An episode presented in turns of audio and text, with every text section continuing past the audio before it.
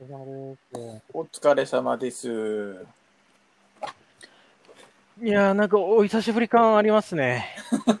そうっすね。まあ、しばらくやってなかったですから。そうですね。ええどうでしたか、4連休。4連、4連休どころか自分、一応、あのー今週もあの、そうだ。えー休暇出したんで、もう9連休ですね、自分は。最高じゃないですか。まあ、まず4連休の方は、あれですね、こう、ホテルステイを2カ所やってたんで、はいはいはい。まあ、それが、うん、今日終わったっていう感じですかね。あ、そういうおしゃれなホテル泊まってありましたね。まあ、そうですね、今日帰ってきたところなんですけど、ええまあ、あの、おなりもんっていうところに、あの、ホテルはいはいはい1899の東京というところがあって、90えで、ここが珍しいところで、あの、お茶とホテルを掛け合わせてコンセプトにした、えーところなんですよ。えほう。お茶っていうと抹茶ですか？お茶って言っては抹茶だけじゃないっすね。あのあ、いろんなお茶が。そうですね。ここオリジナルブレンドだったりとかっていうのもあってですね。ええ面白いですね。まあ、あと、えっと、本当に飲むお茶だけじゃなくて、客室自体が、まあ、あの、お茶を飲むところっていうのを想定して、まあ、作られた客室なんで、そこも結構珍しい方かなって思いましたね。面白いとこ行ってましたね。うーん、そうですね。か楽しそう。まあ、なんだろう、こう、えっと、今、たまたま、あれですね、今月は、あの、自社内でこう、キャンペーンをやってたんで、まあ、ちょっと安く抑えられたんですけど、はいはい。来月とかだと、あの、GoTo キャンペーンで安、まあ、安くなるっていうのもあって、えっと、確か、自分が泊まったところって、あの、普通だと、ゆきちさん二人分とさらにうん。お金がかかるようなところなんですけど、えっと、キャンペーンやってて、それのええ3分の1の値段で泊まれるようなあらあら。感じになってて、まあ、それで即予約して入ってみたら、いやー、あれは、うん、もう一回行こうとすれば行くかなって感じになりましたね。おおよ、素晴らしい体験ですね。そうですね。次次は GoTo で。多分次は GoTo でですね。まあ、あとはもう一箇所あれですね。あの、昨日じゃなくて一昨日泊まったところなんですけど、はいはい。えーっと、江ノ島の中にある、あの、ゲストハウスがあって、まあ、畳一畳でカプセルホテルみたいなところで泊まったんですけど、ほうほまあ、江ノ島の中のそういう宿泊施設の割にはだいぶ安かったんで、う。江ノ島、あの辺高いですもんね。そもそも。そうです鎌倉とか江ねノ。島とか。うん。で、あそこで綺麗なゲストハウス一回泊まろうとしたら、まあ普通に1万かかったりとかするんううで、んまあでも昨日、あ一昨日自分が泊まったところって、あの、3000円でしたね。うんえ、安い。まあ本当にこう畳一畳か。なるほど。そうで。すね。もう本当にこうカプセルホテルに泊まるような感じで泊まりましたね。うんうんうん。まあ、だって、まあ、あの、昼間観光して夜寝るだけみたいな感じで言ったら、それでいいですもんね。そうですね。まあ自分の場合は完全に、あの、入ってから全然出なかったですね、自分は。ああ、そうなんですか。チェックインしてからもう、あの、晩ご飯買いに行くぐらいしか出かけなくて、それ以降全然出なかったですね。それでも大丈夫だったんですね。その、結構圧迫感あるじゃないですか、一畳って。あー、まあでもあの、なんだろう、こう座った時に天井がある程度あったんで、そんなにこあう、あの、カプセルホテルよりも、あの、広く感じたんですよね、そあこが。じゃあいいっすね。そうですね。まあ、ただ泊まってみた感じだと、やっぱ畳だと湿気が多い日だったりとか、夏の終わりの、えっと、時期に行ったら、まだ暑いなって感じだったんで、まあ、もし次行くんだったら、まあ、11月の末あたりに行った方が多分いいんじゃないかなって気はしました。もうちょっと気温が落ち着いた頃にね、そうですね。えー冬場になると寒いですが、その辺もちょっと考えないと。まあ多分冬場になったらなったで、あの狭い空間の方が逆にこう、あったかく感じれるんじゃないかなと思うんですよね、あそこは。なるほど。うん。いい連休過ごされてますね。そうですね。ほうほうほまあなんか自分の連休の話ばっかりやってたんで、まあちょっとあの始めますか、そしたら。う。そうですね。一旦じゃあ、そんな感じで挨拶から始めていきましょうか。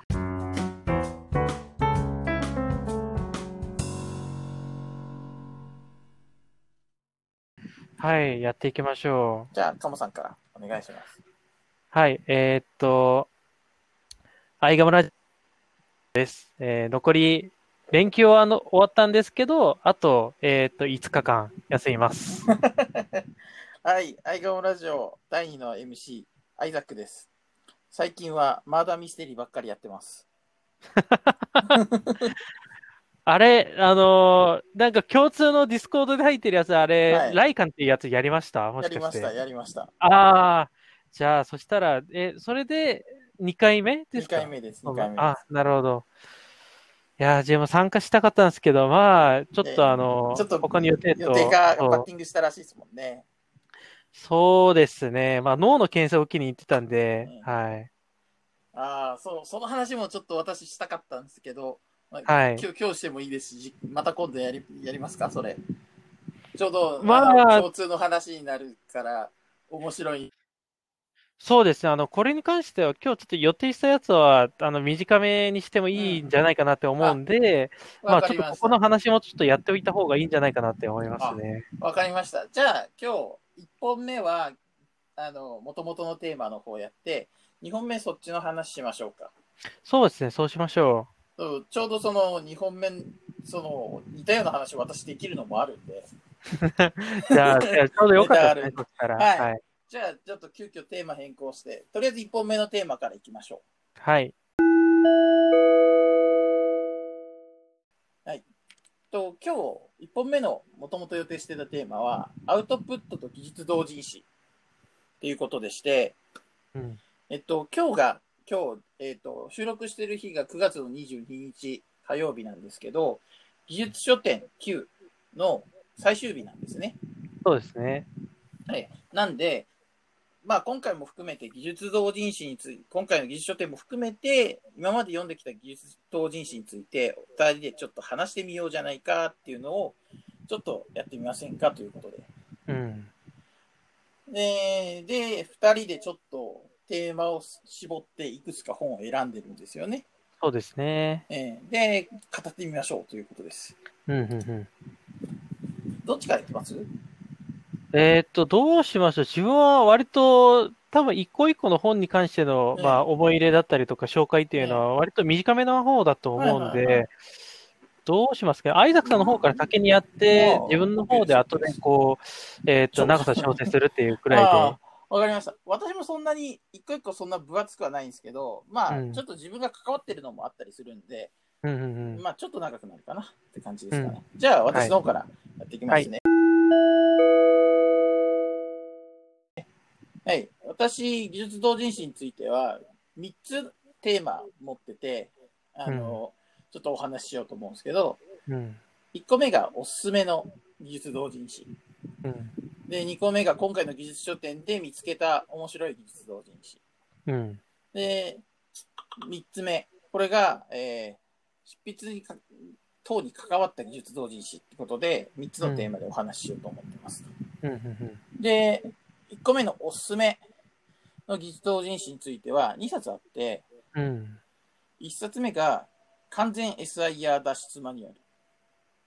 あの、あれですね、えーしがないラジオのガミさんがうん。うん。書かれた、えー本なんですけど、うん。まあ、要は、あれなんですよ。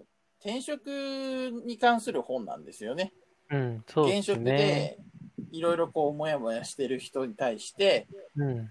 まあ、次のステップに対していくにはどういうふうなことをしていったら方がいいですよ、うんっていうのをこう書かれてる。まあ、僕が今転職をしてるタイミングなので、当時読んだ完全 SIR 脱出マニュアルっていうのは面白かったなと。面白かったですし、転職へのステップを割と具体的に書かれているので、うん。うん。かなり思い入れがある本ですね。うーん。えーあの、初めて買った技術同人誌でもあるので、この本が。うん。で、あれなんですよ。実はこれ、あの、出版されてるんですよね。その後。出版された、あ、えっと、なんだろうか、出版っていうのは、その、技術同人誌から、あの、本屋、その、書店に出る本に、あの、要は、その、間に出版社を通して出版されたんです。うんうんうん、この本、実は。うん。そっちの方はまだ読めてないんですけど、うあ。の、まあ、出版に至った珍しい本だなっていうのもあって、うん。あの、まあ、私も SI で働いてましたし、うん、同じように SI で働いてもやもやしてるな、みたいな人がいたら、手に取ってもらえると、うんあ、の、いいきっかけになるかなと思って紹介させてもらいました。うんなんかこっちの表紙の方を見てたら、あのー白いですね、表紙が。そうなんですよね。あの、もそう、前はなんか黒かったようなイメージがあったんですけどね。そうなんですよ。多分その辺は、あの、出版社の方が入って、あの、手が加わったことでイメージが変わったと思うんですけど、うん。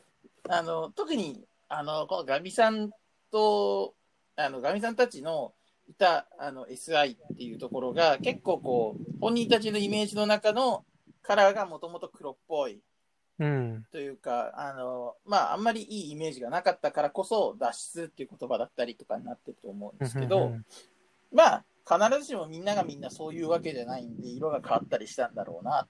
完全に転職マニュアルみたいな感じに、ちょっとこう、イメージを変えて、ガラッとうん。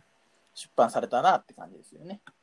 そうですね。まあ、あと、この配色考えたら白に青って、うん、結構あの、なんだろう、こう、銀行とかそういうところで信用を表すときによく使うカラーパターンなんですね、これが。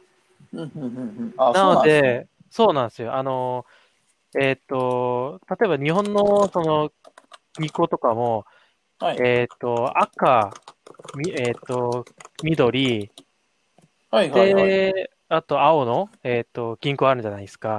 ありますあります。あれって一応意味がああって、赤の方がいろいろ投資をしますとか、ええええあとは青の方は確か信信用、信頼を、えっと、うんうんうん表していて、緑は安心っていう、そういうイメージがあって、うんそういうのも狙って、この白と、えっと、青にしたんじゃないかなって、ちょっとあの、考えましたね。ほう、そうなんですね。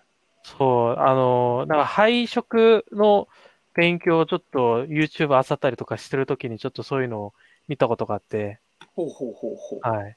面白い知識ですね。そうですね。なるほあとでど。、あとでなんかロゴ作るとか頼むときがあったら、ちょっとこう、そういうのも考えておいた方がいいかなと思ってちょっと見ておいたことがあったんですよ。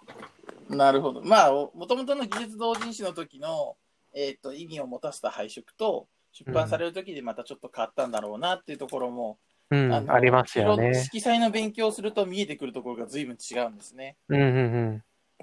面白い。こ本の、本一冊でここまで語れるとは正直思ってなかった。いや、そう、なんか自分もこの本自体はちょっと見たことがあったんで、ねえ前のとは違うぞって、そういう疑問から、そういえばななんかそういう配色って出版されるときってなんか変わるケースって確かあったなっていうのがちょっとあったんで、一応ちょっと挟んでみました。おー、面白い解説ありがとうございます。はい。はい。そしたら、あの、2冊目のお話もちょっと私の方でさせてもらおうと思うんですけど、はい。2冊目がですね、ワンストップ転職っていう、あの、これまた転職本ですね。もうわ、完全に私が転職に今心を奪われてるというか、心をうん砕いてるがためにある本なんですけど、うんえっとまあ、実体験があるからですよね、それこそ。えーそうですね。はいあの、親方さんで、あの、最近技術同人誌で私が関わってる方たちがグループでやってた錬金術ミートアップっっていうグループで出版された、あの、同人誌なんですけど。えっと、もうあれなんですよね。転職雑誌みたいな感じにもうまとめてあって、うん各章ごとにどうやったら転職に向かっていけるかっていうのが書いてあるんですよ。もうとにかく、あの、私にとってこの2冊を読む読みながら転職活動を今やっているので、うん。もうあの、転職の書類作りとかは、もうこの2冊でずっとお世話になって、やら、うんうんうんあの、進めさせてもらったと。まあ、結果、あの、まだ出てないですけど、うん。でも学ばせてもらったことが非常に大きいので、この2冊は、あの、エンジニアで転職を考えてるとか、けどどうした方がいいか分かんないみたいな人には、まあ、実際のこう出版されてる本も面白いですけど、うん生の声が聞けるって意味だと同人誌の方が面白いのかなと思って紹介させてもらいました。うん、なるほど。そうですね。技術書店で一番転職系のあの本ってあんま買ってないですね。まあ、あんまりこう、メインどころの、あの、テーマじゃないんで、正直。うん。そうですね。逆になんか転職系で技術同時してはないけど、なんか本を、えっと、おすすめするってなったら、佐々木康介っていうあの方の。キャリア設計論っていう本がありまして、キャリア設計論。はい。Kindle だと確か770円くらいで買える本なんですけど、こっちの方を見てたら、まあ、それこそエンジニアが転職する時の本音だったりとか、そのエンジニアの本音から、じゃあ、転職エージェントは何を考えていて、えーっと、エンジニアにどういう、えーっと、キャリアの選択肢を与えているのかとか、もしくは一緒に考えているのかっていうのを、えー語ってるような対談式の本になるんですよね。ああ、これはエンジニアの方と転職エージェントの方が対談しながら、転職のことを語ってる本なんですね。そうですね。そう、自分としてはこの本の、えーっと、章が確か8章とかあったんですけど、そのうちの半分ぐらいはもう、いくつかこう、ほぼ実践したことがそのまま書かれてるなっていうくらい、もう自分の中では結構、ああ、もう高確率で確かに自分もこれやったなっていうのがいろいろ詰まっていましたね。ほうほうほうほう。面白いですね。そうですね。自分もこれ、発売されたその日に、その日のうちに全部読み切って、あの、ツイッターで全部各章ごとのこう感想を書いたりとかしてたんで、はいはいはい。割と転職、エンジニアで転職考えてるときに、で、かつ転職エージェントも使うこと、えことを想定している方は、読んどいて損はないんじゃないかなって思いました。うーん。ほう、ありがとうございます。はい。転職関係、やっぱりまあ、私が今今目の前の課題だったりするので、こうんの本を手に取って読んでみようと思います。ははいい。あの、1日あれば十分読めるんで、まあ、そうですね。多分3時間あれば読めるとは思います。おーわかりました。はい。えーっと、ここでい第一のテーマのおすすめ本っていうのが一旦終わりまして、今回の、えーっと、第二のテーマ、今回の技術書店、ここでは一冊紹介したいと思うんですけど、まあ、はいあの、ツイッター界隈では有名な方が書かれた本なんですよね。あの、ひよこ大佐。あの、ひよこに続けというハッシュタグで、2年ほど前から巷を騒がせていたひよこ大佐が、えっ、と、書かれた本なんですけど、うんひよこと学ぶはい IT エンジニアのためのインプット、アウトプット、エッセンシャルガイド。うん。えっ、と、僕ら今、この、えーポッドキャストでアウトプットを実際しながら、アウトプットについて考えていこうっていうことをやってるんですけど、うんなかなかどうしてアウトプットって難しいんですよね。難しいですよね。で、なかなかうまくいかない。そもそもアウトプットってなんだ？みたいなのをずっとこうぐるぐる考えてて、うん。その時に出会ったんですけど、この本面白いのが、アウトプットのことを語る前に、ちゃんとインプットのことを語ってるんですよね。うん。あの、データとかの話をするときに、エンジニアというか、うんまあ、この界隈で、ガベージイン、ガベージアウトっていう、あの、よく使う言葉あると思うんですけど、ゴミを入れたらゴミしか出てこない。要は、インプットが悪いと、アウトプットも悪いよと。うん。って言われる、その通りのことを僕らが話してるアウトプット。要はその紙に何かをアウトプットするでも、文章を作るでも、言葉を話すでもそうだけど、いいインプットをまずは頭の中に入れていくことが大事だよっていうのから話してもらえる。これはちょっと珍しいアプローチだなと思ったので、ついついアウトプットに目いきがちなんですけど、インプットについて語るこの本。まあ、しかも、電子版で600円ですからね、買って、そうですね。ね、サクッと読んで、でみるにはいいんじゃないかなと。うんここで、それを読むことで、インプットについて改めて意識をし直して、アウトプットの質を上げていくっていうのがいいんじゃないかなと。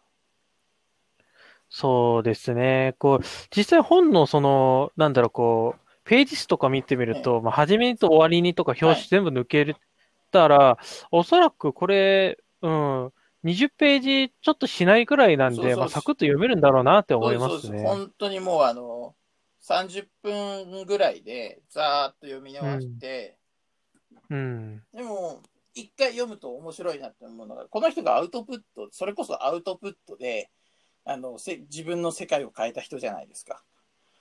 そうですよねそ。れまで、あのーまあ、日本の会社で働いてたとこから大きな外資系の会社にステップアップして大きく転職をしたっていう。だからこそ、うんあの著者の体験があるからこそ重みがあるというか、うん。でそれだけアウトプいいアウトプットをしてたからこそ評価もされたんでしょうし、うん、うん、本の形にもしっかりなってるっていうのはいいなと。っていうので、今回の技術書店、私のおすすめということにさせてもらおうかなと。うん。うん、うん、確か初日に買ったやつですね。うん。あ、違う、初日出てないわ。あの、途中で参加されたんで、それが出てすぐ買いました。ああ、なるほど。そう、なんか新刊でこの冊子表紙は見たことないなって思いましたね。その、うん、技術書店でこう始まったばっかりの時には。なんかし、そう後から出たんですよそうそう、ね。後から入って、審査待ちかなんかしてて、初日には出てなかったとかだったと思います。ああ、そっか、審査待ち、そうだ、なんかこう、待ってるとかなんかありましたね。そう、そ裏側でなんかいろいろあるんですよ。僕ら、あの、買うだけなんでよくわかんなかったんですけど。うんうん。っていうのが、今回の技術書店の戦利品、おすすめ本。あのまあ、実際はもう戦利品が十何冊あるんですけど、全部やったら、あの、キリがないので、一冊に絞うん、ってみました。そのうちの、なるほど、はいそのうちの一冊っていうことで。はい一冊すはい。ね。はい。うん。で、こっからがちょっと変わり種。執筆に関わった技術同人誌っていうところで2冊サクッと紹介させていただきたいんですけど、えっと、どちらもサークルとしては、あの、さっきのワンストップ転職うんっていうところを書かれた錬金術ミートアップだったりをまとめられてる、えー、親方さん。うんその人のところで、あのーずっと書いてある本の中に私がこう一部寄稿したり、えーうんまあ、ちょっとこう、そのチームの裏側に参加してたりみたいなのでかかってるんですけど、うん一冊目がワンストップ見積もりっていう2018年の冬とかに出たやつだったと思うんですけど、うん。もう本当作業見積もりだったり、時間見積もり、お金の見積もりみたいな、いろんな見積もりっていう言葉に関する話を20章分、プラスうんうんうん付録で私の見積もりみたいなのも何人も書かれてて、まあ、うん、ああ、なるほど。30人はいエン。ジニアが、もういろんなパターンで見積もりっていうことを、あの、書いた本なんですよ。ものすごく濃い本なんですよね。うんねコミケ用に作られて、コミケで出て、いまだに、今回の技術書店でも売れてるのは見たので、うん。あの、なかなか需要はある本なんじゃないかなと。うーん。ここの、この本の実は、あの、3章に私が寄稿してて、作業時間見積もり入門っていうので、10ページぐらい書かせてなんか結もらってます。構なページ、そう、10結構なページ数書かれたって言っちゃ言ってましたよね、そうそう、10そういえば。ページ、1ヶ月し、もう、あの、週末を潰して書きましたね。えーっと、1ページあたり、文字数で言うと800字くらいですか？どんなもんだったかな？正直ちゃんと覚えてないですけど、1000内ぐらいだったと思います。うん、あの、書かれてるフォント、フォントのその大きさを考えると多分800字うんくらいあったんだろうなって思ってたんうんで結、構細かいんですよ、ね。まあ、とは言いながら、そうですよ私、あね。の、結構画像を貼ったりしながらの10ページなので、まあ、そのパターンもありますよねね。まあ、4、5千ぐらいじゃないですか？実際は。ああ、まあでも、4、5千字を週末潰しながらやったっていうこと自体が、まあ、なんだろう、結構な熱量を持ってやったっていうことなんで、素晴らしいなって思いますよ。この時は、手挙げたこと本気で後悔しながらやりましたね。まあ、あの、金さんにノリで、こういうのだったら書けますよ。あじゃあやってみたらいいじゃないですかっていうとこから入ってね、もう本当、うかつく道の典型なんですけど、やったら、入ったら、皆さん何日まで原稿上げてねっていうのが、もうポンポンポンポン編集者みたいに、あの、親方さんからメッセージがみんなに来ながら、ヒーって言いながら返す。何回もリバイズしながら書き直しました。うーん。思い入れがある一冊ですね。思い出ありますね、ねそしたら。っていうのが、あの、ワンストップ見積もり。一冊目の話はいです。はい。で、二冊目が、今回の技術書店で出た一冊なんですけど、リボタル開発機。うんモブワークで学びながらうんワイワイ作る技術同人誌ポータル。これは、えっと、技術同人誌にかかるポータルサイトを親方さんたちが作ろうっていうので動いてるんですよね、今。うん。で、うんそこに、私もあの、まあ、これがヘロクっていうバックエンドを、まあ、サーバーですね。あの、ウェブサーバーをヘロクで使うっていう話があって、たまたま私が今、うんヘロクに関する技術同人誌を書こうと頑張っているところだったので、うん。あの、はい。その話をしたら、え、ヘロク知ってる人いるのはいいじゃんって言われて、あの、まあ、ちょっと裏側のところで、まあ、うん。お手伝いというか、みんなでモブでやってるところに一度顔出してお話しさせてもらったり、そこその、ヘロクでみんなで作ってる話の内容のところにちょっとコラムを書かせてもらったりっていうようなのをやって、まあ、軽く参加して、これからもちょっと、うんあの、モブワークで実同人誌ポータルが出来上がっていくので、参加していこうかなと思ってるっていう。そんな感じで参加してます。なるほど。ははいいはいはい。あの、実同人誌まだ出来上がってないんですけど、皆さんでこう作って、あやっているっていうか、まだ途中ですね。これ出来上がって、実際に動いてるところを見たいと思ってるので、あの、うんうんうんぜひ興味のある方は手を挙げて参加してもらえると面白くなるかなと思ったりもしてます。なるほどですね。ええー、結構、グラフ QL とか使われてる感じえなんですよね、使われてます。使われこの中で。てます。えですよねえ。以前、あの、ハスラーとグラフ QL 使ってうんぬんみたいなのを私がツイートしてたのは、これの話なんですよ。うん。ああ、これだったんですヘロねク。のバックエンドにハスラーとグラフ QL を使っていて、それでいろいろあのデータ管理をしよう。で、まあ、そこは別で、エルキチさんっていう方が、あの、ハスラーとグラフ QL を使ったプロトタイプ入門っていう別の同人誌で、これのあのバックエンド側をつ作ってらっしゃるんですけど、まあ、その一部、うんあの皆さんがこう止まっ足が止まってたところに、私がちょうどその辺の知見とか勉強する時間があったので、入って、前へ進めるお手伝いをさせてもらうみたいなので参加してました。ちょっと今は、うんあの、技術書店の間。皆さんあんまり止まっ、あの、結構自分の本で忙しくて動いてなかったりしてたんで、そろそろまたうんうんうん次のステップに動き始めるのかなと。面白いですよ。ずーっとモブワークしてる様を、あの、親方さんたちが、まあ、ほぼ9割親方さんが本に書かれてるんですけど、あの、百何十ページにわたって、どんな風に、あの、サイトを作ってきたかっていうのが、もうみっちり書いてありますから。うーん。そうそうなんかログを残すみたいな感じでもこれ書かれて読んだら作る感じ業ログがなんですか全部見えるんで。もうう、あの。私、あの、手伝いに入った瞬間に、あこういう本が裏であるんで、パッて渡す、ギット渡された時に、百何十ページあった時に、俺笑いましたもん。え、そんなにログ残ってるんですか？見たら、もうほ詳細に残ってるので、なんとなくこう、ついていってる感じがするんですよ。うんうんうん。うん。こういう同人誌も面白いなと。なるほど。なるほど。まあ自分、なんですかね、PHP とかじゃなかなかったら、まあノードでサーバーを動かしたことはあるんですけど、まあ GraphQL はまだないんで、これ、GraphQL 作る、使うってなったらどうなんだろうなって気にはなりますね。お試し版として半分以上公開されているので、興味があればそれを見てみるっていうのもいいかもしれないです。お試しとはってなりますね。大盤振る舞いです。はい。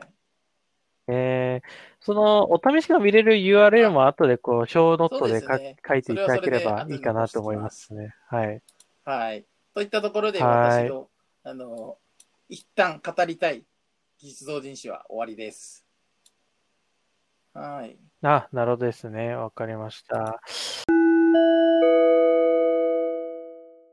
じゃあ、はちょっと自分の方はいを話してもいいですかね、そしたら。はい。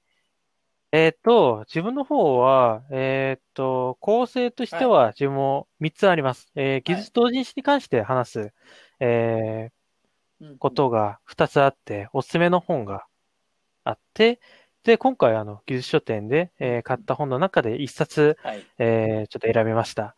で、それ以外で、えーっと、扱うテーマとしては、メンタルを整える、えーための技術が書かれている、えー技術同人誌っていうのがあったんで、ちょっとそれの紹介をしてみようかなと思います。で、まあ、まず、えーおすすめする本の中には、えーっと、改訂新版、えー V えー Vue.js うんとうん Firebase で作る。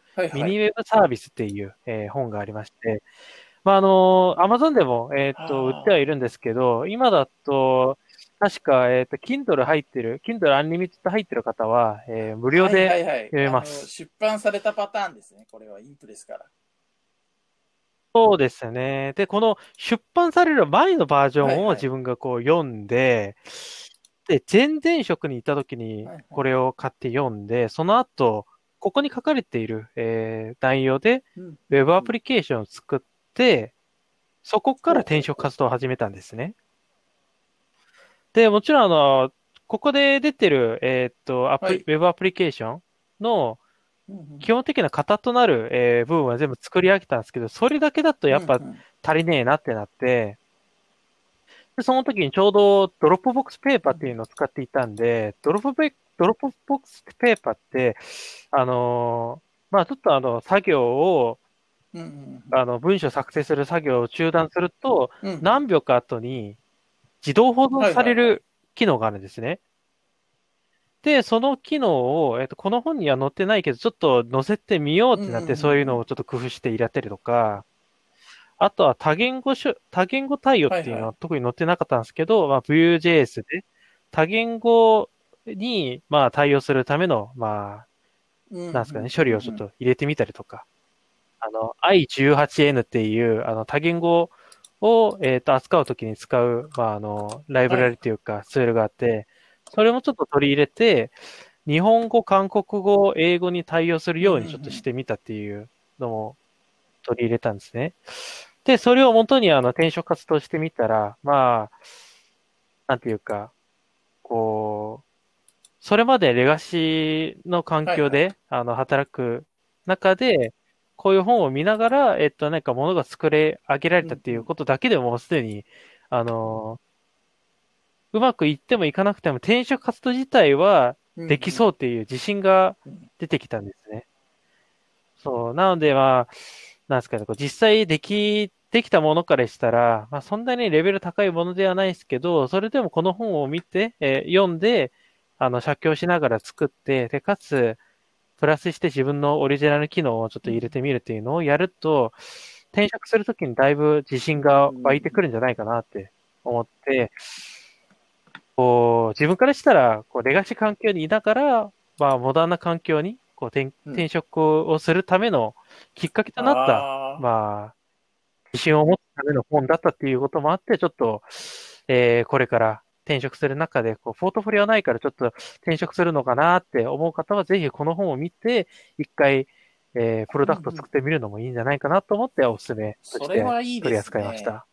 実際にこう、あの、うんカモさんの体験と紐づいてる分、おすすめの度合いは伝わりますよね。そうですね。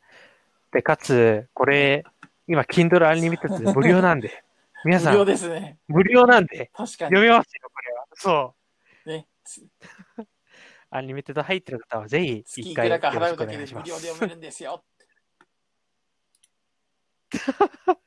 で、払い始めたらいろんな本が無料で読めますよっていう。あん急にい Amazon のやでもアン宣伝になったリミテ。ッドは私入ってから本買う比率が高くなったので、出費が増えて大変なんですよね。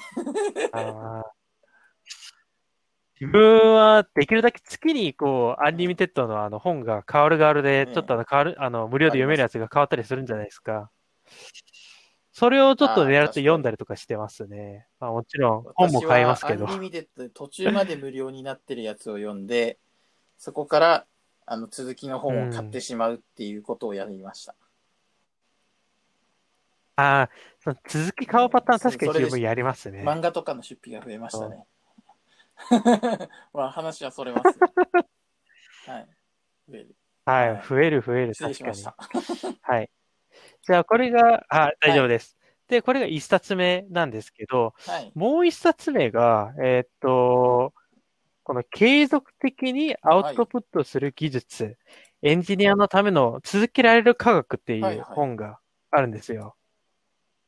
で、これ、まあコロナになる前からもう出てる本で、まあコロナになってからもう一回読んだら、まあ確かにいろいろ作業環境とか変えてみたいなって思って、もう一回読んだら今でも確かにこう刺さるところとかあるなって思っていて、まあ、具体的にどういうところか刺さったのかっていうと、まあ、誘惑に負けるような環境をそもそも作るなとかっていうのが書いてある部分があって、えーっと、何かに集中したいけど、目に見えるところに誘惑があると、どうしてもそこに目がいっちゃうから、そもそも集中できないよねっていうのが書いてる部。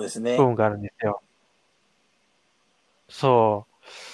ということで、もう自分がこの本を読んで、まず真っ先にやったのが断捨離だったんですよ。そう。で、目に見えるところを減らそうとしたら、なんだかんだ言って、それまで持ってた荷物の3分の1を減らすことになって、そうですね。そこからもう、いろいろ目に見えるところを、まあどうしても見えてしまうところは、あの、でっかい布とか買って、かぶしておいてっていうのをやったりとかしてて、この本読む前と比べるとだいぶ集中する環境自体は整ってきたんじゃないかなと思うんですよ。っていう、まあ、あの、実際にこう、どういう行動をすればいいのかとか、のヒントになる部分があったり、もしくは、あの、アウトプットするための、えーっと、習慣をどうやってつけるのかとか、あるいは、えーっと、自分がいるこの環境と、あと、その環境に合わせて時間配分うん。をどうやってやれば一番自分にベストな、えー組み合わせができるんだろうっていう、そういうのも書かれていて、で、そこから自分がこのルーチンはちょっと決めようってやって、決めてやったのが、えーっと、夜10時に寝て朝5時に起きて散歩に行くっていう、そういうのが自分に一番合ってるんだろうなっていうのをちょっと思い出して実践に移したのきっかけはこの本だったんですよ。いい本ねそうなってくると、かなりこう、鴨さんにとって思い入れがあって。はい。そう。なので、このおすすめ本として、まあ、あの、コロナになってからちょっと生活習慣変えようと思ってる人だったり、えーそもそもエンジニアのアウトプットをちょっと続けるための前段階として何をやればいいんだろうっていうのをちょっと考えてる人がいましたら、ぜひこの本を見て、えーっと、そ、の、続ける。前の、その前段階として、ちょっと準備をする、えーことで何があるんだろうっていうのを確認するために読んでみるのもいいんじゃないかなって思いました。はい。はい。っていうのが、まあ、ちょっと2本目の、えーおすすめの本になります。はい。じゃあ、次、えー今回の技術書店で買った、えー本の中でおすすめの本で言うと、えーっと、失敗プログラマーっていう本があって、まあ多分この本、あれですね、アイザさんもこの本買いましたよね。そう、自分これ買って、その、2日で全部読み切ったんですけど、あのーまあ買った理由としては2つあって、えーっと、1つはもう自分がハードウェアベンチャーに入っていて、それで、あの、この本を見る限り、こう、バイナリの扱い方とか、メモリの使い方とかっていうのが書かれていて、そういう技術的な部分でちょっと興味が湧いて、もしかしたら読んだら、今の職場で、あの、扱っているプロダクトの、えっ、と、理解にこう、つながるようなところってあるんじゃないかなっていう期待でい、えっ、はいと、買ったっていう理由が一つ。で、もう一つが、ここ、えーっと、ツイッターで、よく自分より、えーっと、はい。すごい人がツイッターにこう、もうわらわらといるんじゃないですか。そういう人たちを見て、自分って、あのーまだまだだなとか、なんかこう落ち込ん、そういうのを見て落ち込んだりする時が多々あって、で、その時のことで、じゃあ実際、そういうのを見たエンジニアとして何を考えればいいんだろうなとか、こう、心の安静を保つために何をすればいいんだろうなっていうのが、このエッセイの目次に書いてあるんですよ。はい。その、実体のない完璧超人と戦っていったとか、得意分野を一つとは限らないとか、完璧超人や完全上位互換があの互換な人に出会ってしまったとき、まあ、まさにツイッター見るたびに、こう、すごい人と自分ってこう、ええ。比べたりとかするときに、こう、思っているようなことが書かれていて、そういう、なんだろう、こう、誰しもこう、ツイッターで活動されてるエンジニアだったり、人は経験したことあることが、ここに書かれてるなっていううんところもちょっと興味を持って、えーねこの本をちょっと買って読んでみました。なんか見てると劣等感にものすごくやられますからね。やられます。ね。いやいや、もう本当ツイッターだけじゃないですけどね。私、カモさんと話してても思うときありますもん。あります、あります。あ、やっぱそうなんですか？ちゃんとプログラムやってる人あ、はあ違うな。あの私はなんだかんだプログラムをかけても、いいプログラムを書いたりだとか、アプリケーション1個丸ごと作ったりだとかっていうのは経験がないので、やりきったことがないから、こあう、うーん、やっぱやりきった、やりきっと違うなーって、まあ、さっきの話なんかを聞きながら思ったりしてましたよ。あ。なんだろうな、自分もこうエンジニアになったばっかりの時は、だいぶ、あエンジニアになったばっかりじゃない、エンジニアになって2年ぐらいずっとクソコード書いたんですけど、自分も。まあ、それが勉強会行ったりとか、あとは、それこそ共通の知り合いの何人かの方々にちょっとそういう話をして、その方の経験から、自分がこうすぐ行動できるところを取り入れていったら、いつの間にかこうなったっていうパターンの人なんで、まあ、アイザクさんも、まあ、それこそ、他の方とあのはい交流されているから、その方々と話してると、あの、2年、3年後にはもう、うん。あの、他の方々と話して、俺、過去はこんな感じだったんだよってか、ってこう言い、言うパターンになるんじゃないかな、自分まあ、思うんですけどね。ね。私自身まだ動き始めたばかりなので、これからですかね。まあ、これからじゃないですか、そしたら。はい。っていう時に、どう考えればいいんだろうっていうのが書かれてるのが、失敗プログラなんか綺麗に締まりましたね。ム。そうですね。まあ、結構自分も今回10冊買ったんですけど、まあ、少なくとも読み切った本の中でう、んおすすめする本としては、この失敗プログラムだなと思いました。ざいます。はい。じゃあ、ちょっと時間もちょっと40分オーバーしたちょっと駆け足で言いますと、あの、最後にあの、メンタルを鍛えるときに、まあ、鍛えるとか、整えるときに見る、うんうんうんえっ、と、技術同人誌なんですけど、えっ、と、エンジニアの心を整える技術っていう本なんです。はい。まあ、この方、あの、SIR で働いてる方で、残業時間がなんか200時間が続いてる日が、月が結構あったっていうことは書かれていて、まあ、それこそ自分がゲーム業界行った時にそんな感じだったなっていうところからちょっとこの本を読んだんですけど、まあ、いわゆる、この方はどういう環境でメンタルやれそうになったのかとか、なぜ心の、えー心を整える技術が必要なのかとか、じゃあ、メンタルを整えるために何をすればいいんだろうっていうところで、マインドフルネスっていうのを出して、実際の、あの、じ実生活で活かすためにはこうすればいいんですよっていう、いろいろ方法論を書いてくださってるはいはいはい。方で、まあ、その集約されたのがこの本うんっていうわけなんですけど、まあ、前職いた時に結構メンタルやられそう、うんうんうん。やられそうな時にこの本を読んで、まあ、ある程度立ち直ったなっていう。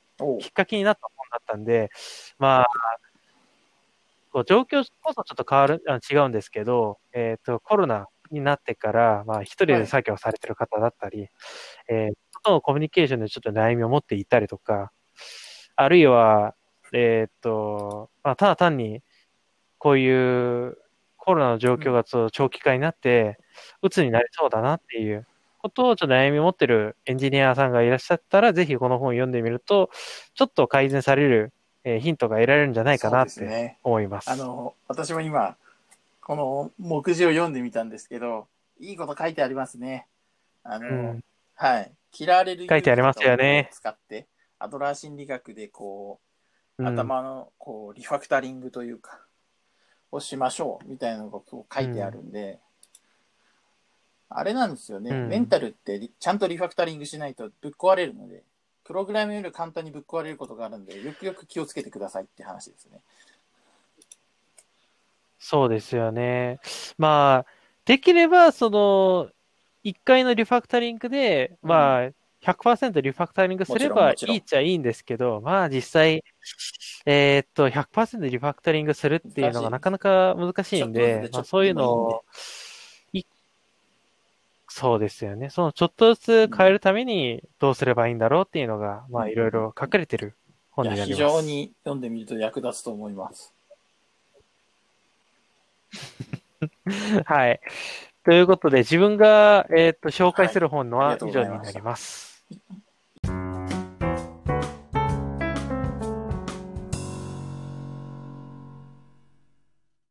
いかがでした、あの、はい本紹介してみて、本の紹介聞いてみて。そうですね。何より自分からしたら、えーっと、アイザクさんがはいツイッターとか、えーっと、このポッドキャストで一回こう、発言されてることが実際はこの技術同人誌と関わるところがあったんだなっていうところが、あの、紹介を受けるときにこう、あの、あ、これってあれかっていうのがちょっと繋がってるところがあの、ったんそれなりで、に、まあ、鴨さんの話もそうなんですけど、やっぱりこう、背景が見えてくるって感じしますよね。その人がどんな本を読んできたか、どんな活動をしてきたかっていうのの背景が見えて面白いですようんね。そうですよね。そう。アイザクさんの方どう、どうでした？私はその紹介で実際に。紹介して喋ってみると、こう自分の思っても見ない感想というか、もうでポロッと出てくるなと思って、えーあのもちろうん事前にある程度考えてはいるんですけど、こう相づちを打たれて喋っていく中で、うんああ、自分こんなこと思ってたんだとかっていうのがちょっとずつ出てくるので、それもまた一つのアウトプットの面白さだなと思ってます。うんはい。はい。まあ実際喋ってみて初めて、ああ、なんかこう、喋るその、なんですか、コンテキスト的にちょっと、事前に考えた時のコンテキストはちょっと思ってもなかったところで、こういう感想を持ったんだなっていうのが出てくるんですよね。でこれで私はまた編集してる時にもう一回聞きながら、ああ、そうか、こういうこと言ってたんだなってもう一回思えるんで、私はもうあの、それもそれで楽しみにしてます。えなるほー、といっどですね。たところで、はい。えっ、と、まあ今回ですね、第9回、技術同人誌について語るっていうのは、えー一旦お開きにしようと思っております。はい。ありがとうございました。はい。はいありがとうございました第10回よろしくお願いします。はい、よろしくお願いします。